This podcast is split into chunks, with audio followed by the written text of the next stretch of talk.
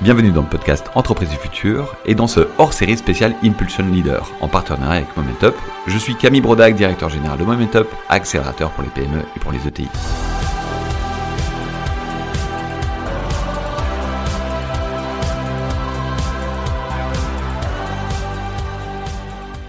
Dans cette série de podcasts, nous recevons des dirigeants référents, inspirants et entreprenants qui impulsent la transformation des PME et des ETI au quotidien. Donnons-nous 10 minutes pour vous faire rencontrer ces leaders en action. Aujourd'hui, nous recevons Pierre Cyrillus, qui est le dirigeant de la manufacture des tentes et cabanons, qui est située dans les Hauts-de-France. Pierre, expliquez-nous ce que fait votre entreprise. Alors, c'est une entreprise qui euh, est née en 1959 euh, à Bayeul, donc dans les Hauts-de-France, entre Lille et Dunkerque, et qui a toujours fabriqué des tentes. Alors, au début, c'était des tentes familiales, des tentes de scouts. Le marché de la tente a beaucoup évolué ces derniers temps, notamment avec l'avènement du glamping. Et euh, moi, j'ai repris l'entreprise il y a 10 ans, et donc je suis l'actionnaire majoritaire et dirigeant. Et donc, euh, j'ai commencé à la transformer euh, pour la rendre plus internationale, plus innovante et plus efficace. Fait quelle taille? Aujourd'hui, on fait 10 millions et demi de chiffre d'affaires. Quand on l'a racheté, elle faisait 7. Et on a une petite soixantaine d'employés sur un seul site. Euh, Et on fait 65% de notre chiffre d'affaires à l'export. Hum, On va parler hein, transformation euh, à présent. À ce que j'ai cru comprendre, c'est que depuis euh, la reprise de l'entreprise, il y a eu beaucoup de transformations qui ont été opérées. Quel, quel est le ou quels sont les éléments les plus importants pour vous dans la transformation de votre entreprise? Eh bien, le, le début, ça a été de se dire euh, qu'est-ce que moi je peux apporter à une entreprise comme Cabanon? Donc Cabanon, c'est une vieille dame avec euh, des technologies d'assemblage qui lui sont propres. Donc avec un savoir-faire euh, couture qui est qui est unique, mais qui était très euh, tourné sur elle-même. Donc on a euh, commencé par dire ben on va l'internationaliser, ce qu'on a réussi. Quand on a repris, on avait 20% à l'export, là on est à 65%, donc c'est vraiment l'export qui nous tire. Avec des gros clients, mais aussi avec des nouveaux pays. Euh, là, on démarre. euh, en fait, on, on utilise un petit peu le, le schéma de l'assurance BPI euh, prospection, euh, l'assurance prospection BPI, pardon. Donc, on, on choisit des pays et on, on s'y investit euh, en temps et en argent. Et alors, euh, évidemment, comme on publie beaucoup aussi, on a des, des opportunités entrantes, comme par exemple le Japon, où on vend un petit peu. Ça, sont, c'est pas des choses qu'on a démarchées, ce sont des clients qui sont venus vers nous. Donc ça, c'est une la première chose. La deuxième chose, ça a été de, de, de, de renforcer la partie innovation. Parce que bah, si vous voulez continuer à fabriquer en France, donc nous on est les derniers à faire tout en France. Il faut il faut que vous soyez innovant. Vous pouvez pas vous permettre euh, d'attaquer les marchés low cost parce que vous n'allez pas y arriver. Donc on a renforcé beaucoup l'innovation et là on a trois projets stratégiques euh, qui sont en cours euh, et qui devraient euh, aboutir euh, d'ici le mois d'août. Mais bon, on, a- on a investi à peu près euh, 5% du chiffre d'affaires dans euh, annuellement, 5% du chiffre annuel dans la, la recherche et développement, ce qui est beaucoup pour euh, une entreprise manufacturière. Vous, en tant que dirigeant, comment vous arrivez à, à incarner cette transformation et à embarquer euh, les équipes, euh, les clients parfois, l'écosystème en règle générale? Ben, écoutez, on a, on a une vision assez forte, on a une vue très familiale de, de l'entreprise. Donc, c'est une entreprise qui est familiale à la base, qui ne l'est plus. Mais on aime à croire que ben, le camping, c'est le, c'est faire tomber les barrières sociales. Euh, vous campez, vous savez pas qui campe à côté de vous. Et nous, on croit beaucoup à ça. Donc, on intègre là-dedans les clients, euh, les, collaborateurs et même euh, l'écosystème autour de nous. On, fait beaucoup de sous-traitance, notamment avec des ateliers de travail adaptés. Et donc, on amène tous ces gens-là euh, dans l'aventure Cabanon. Euh, on a une, une stratégie de croissance qui aujourd'hui fonctionne à plein. Je pense que c'est surtout donner du sens à ce qu'on fait. Et par exemple, toutes nos tentes sont signées par euh, les couturières, donc euh, c'est important, le- elles sont fières de ce qu'elles font. Et euh, on a réussi, à, on a obtenu euh, le, le label entreprise du patrimoine vivant sur base de, du développement du, du, du savoir-faire couture euh, et assemblage. Est-ce que vous avez des réussites à nous partager par rapport à la transformation que vous avez pu insuffler à, à votre entreprise? Bah, certainement l'international, ça a été vite.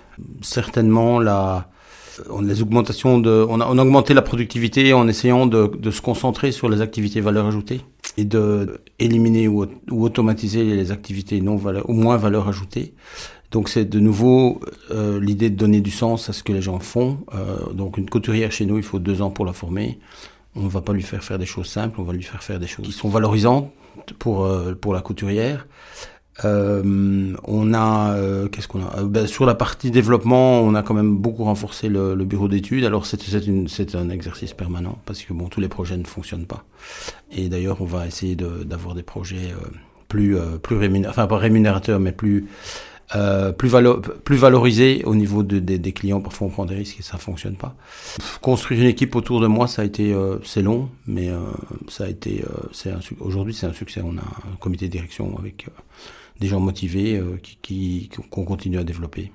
L'échec fait partie de l'expérimentation, notamment dans les problématiques de transformation. Est-ce que vous avez eu des échecs ou des choses qui ne sont pas passées comme vous l'auriez espéré et qu'est-ce que vous en avez retiré?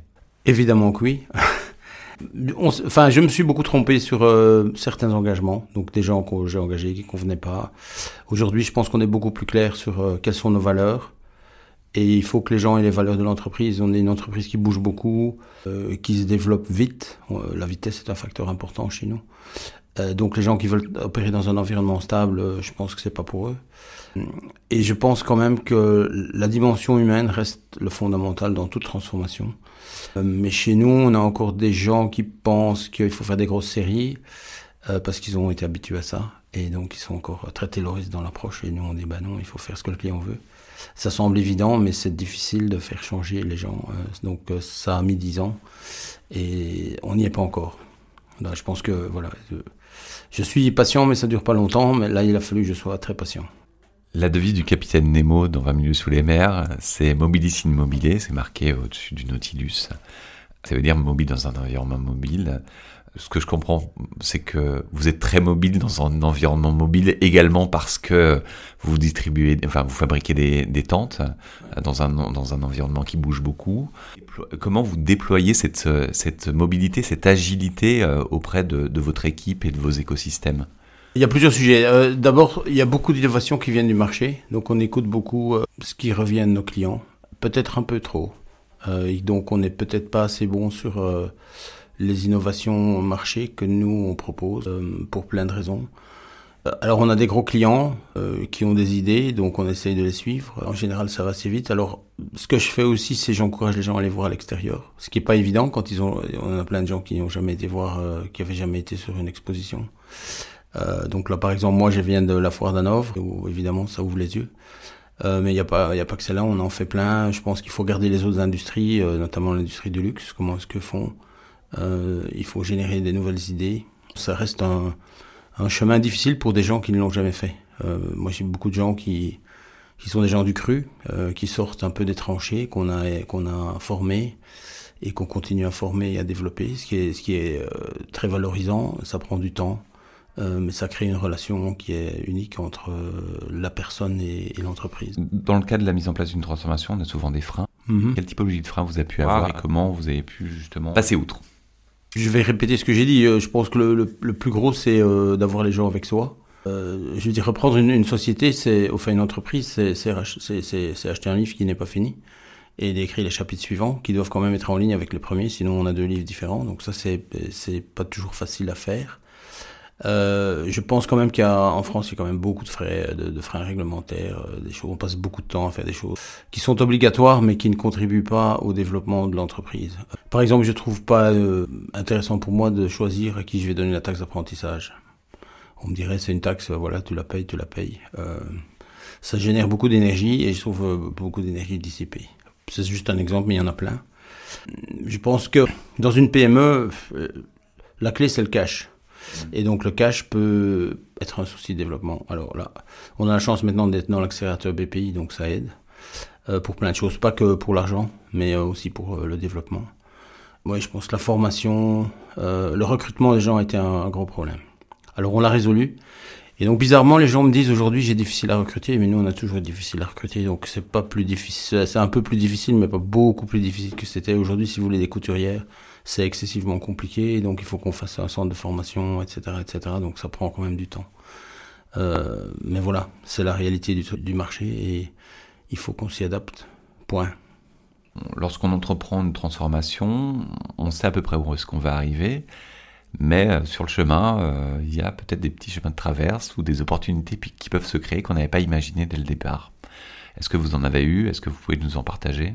Euh, tout le temps. Alors, moi, je je crois pas au plan 5 ans parce que je pense 5 ans c'est trop loin. Euh, euh, dans les grandes sociétés où j'ai travaillé, on faisait des plans à 5 ans qu'on ne tenait jamais. Euh, je pense qu'il faut avoir une vue une vue à 3 ans, mais il faut rester agile. Euh, ce qui est un peu l'avantage des PME, on est plus agile que des grandes des grandes boîtes comme Total.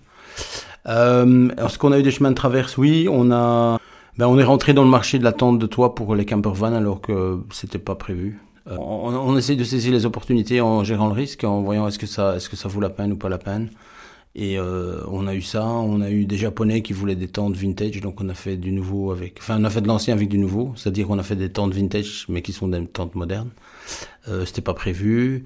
Euh, oui, on a fait des tentes pour euh, un château euh, en Angleterre, des tentes féodales. C'était pas prévu. Alors ça c'était un coup un one-off, mais voilà. On a fait des turns pour l'industrie du luxe. C'était pas prévu non plus. On, est, on essaye d'être assez à l'écoute de, de ce qui se passe dans le marché. Alors après, le danger de ça, c'est de pas tout faire parce que si on fait tout, on fait plus rien. Donc il faut être, euh, c'est pas toujours. euh, donc la tension entre les commerciaux et, et la direction est parfois un peu tendue. Mais bon, voilà, c'est comme ça. Merci beaucoup euh, pour ce temps passé ensemble et pour votre partage. Je vous laisse conclure avec le mot de la fin. Euh, le mot de la fin, ben, je pense que c'est en fait euh, l'histoire des cabanons, c'est de que ça reste une entreprise avec un caractère familial, mais qui soit aussi entreprise du futur, moderne, euh, moderne dans son approche, et pas que pas simplement de la technologie, mais aussi de la façon dont, dont on dont on gère nos collaborateurs, dont ils s'épanouissent dans l'entreprise. Alors, je sais pas encore tout ce que ce sera, mais ça c'est qu'on laisse euh, derrière nous une entreprise qui soit plus forte, plus, plus adaptée à- au monde d'aujourd'hui. Et voilà, c'est ce qu'on fait tous les jours. Merci de nous avoir écoutés aujourd'hui. Nous vous donnons rendez-vous très vite avec le partage d'un autre leader référent. Si cet épisode vous a plu, n'hésitez pas à le partager, à le noter sur Apple Podcast et à vous abonner. Bonne journée